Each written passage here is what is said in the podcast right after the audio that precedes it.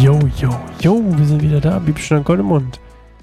Eine weitere Folge an diesem wunderbaren neuen Tag. Und wir lesen heute weiter äh, Elias Prophezeiung, das ist Teil 2 von dem Kapitel hier, König, 1. Könige 21, 17 bis 29. Okay, gucken, was passiert. Ich hoffe, ihr erinnert euch. Wenn nicht, hört bitte nochmal die nächste Folge. Ich meine, so lange ist ja nicht zwischendurch. Ähm, aber Ahab ist auf jeden Fall ein, ein bisschen so ein willenloser Idiot, der von seiner Frau angetrieben wird, doch ganz anders zu herrschen, als es in Gottes Sinn ist, weil sie das aus Phönizien so kennt. Naja, wir lesen mal.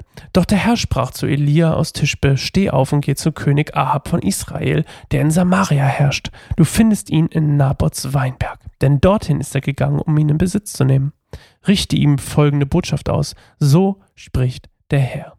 Du hast gemordet und jetzt auch noch geraubt. Und weiter sage ich zu ihm, so spricht der Herr, die Hunde werden vor der Stadt dein Blut auflecken, gerade dort, wo sie das Blut Nabots aufgeleckt haben.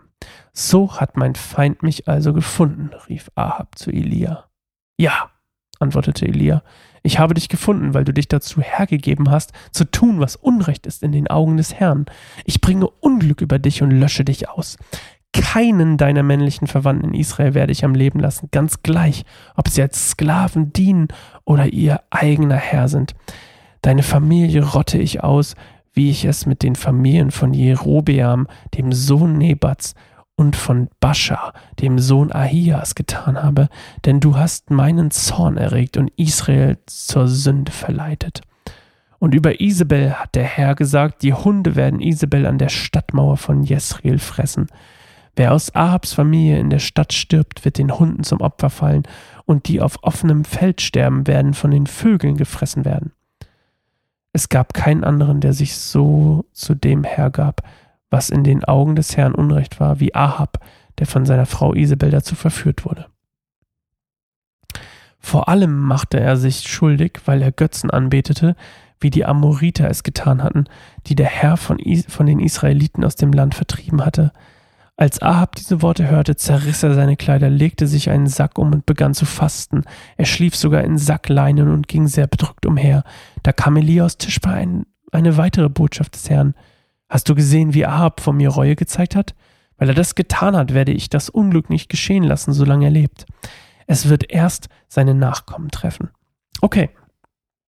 Also, ähm, ja, er hat blöde Sachen gemacht, er hat gemordet und die, sich diesen Weinberg quasi erschlichen. Und ähm, Gott sagt hier ziemlich bildlich, was mit Ahab passieren wird, ähm, wenn er dadurch, dass er das gemacht hat, was er gemacht hat und auch was mit Isabel. Und wenn Hunde Blut auflecken von einem Menschen, dann ist das ein sehr unwürdiger Tod, vor allem halt für einen König. Und äh, dieses Blut, was die Hunde da auflecken, ist natürlich Ahabs Blut. Und das heißt, er wird diesen, diesen ehrenlosen, unwürdigen Tod sterben.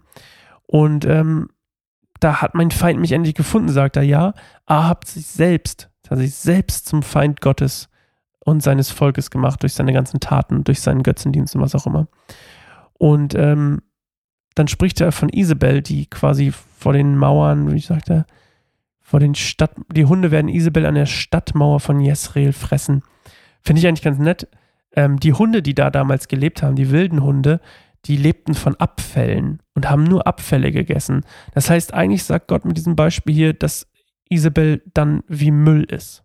Also wie Abfall. Und die Hunde werden sie wie Abfall, also sie ist Abfall und, der, und die Hunde werden ihr quasi sie dann essen, weil sie ja Abfall essen. Ihr wisst, was ich meine.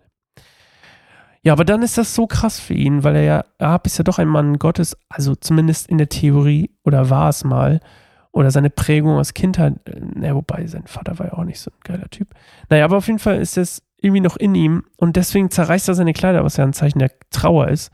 Und über ihm, über ihn überkommt so ein Demut, eine Demut, eine um, ähm, ein Kummer, dass er sich demütigt und umkehren will und sich halt diese Sack, diesen Sack umlegt und zu fasten beginnt und ähm, umkehren will, wie gesagt.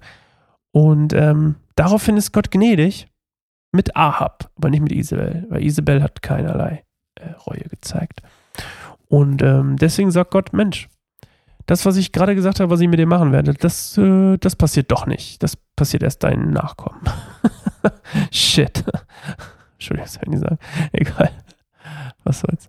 Und ähm, das ist aber, ja. Das ist schon krass, ne?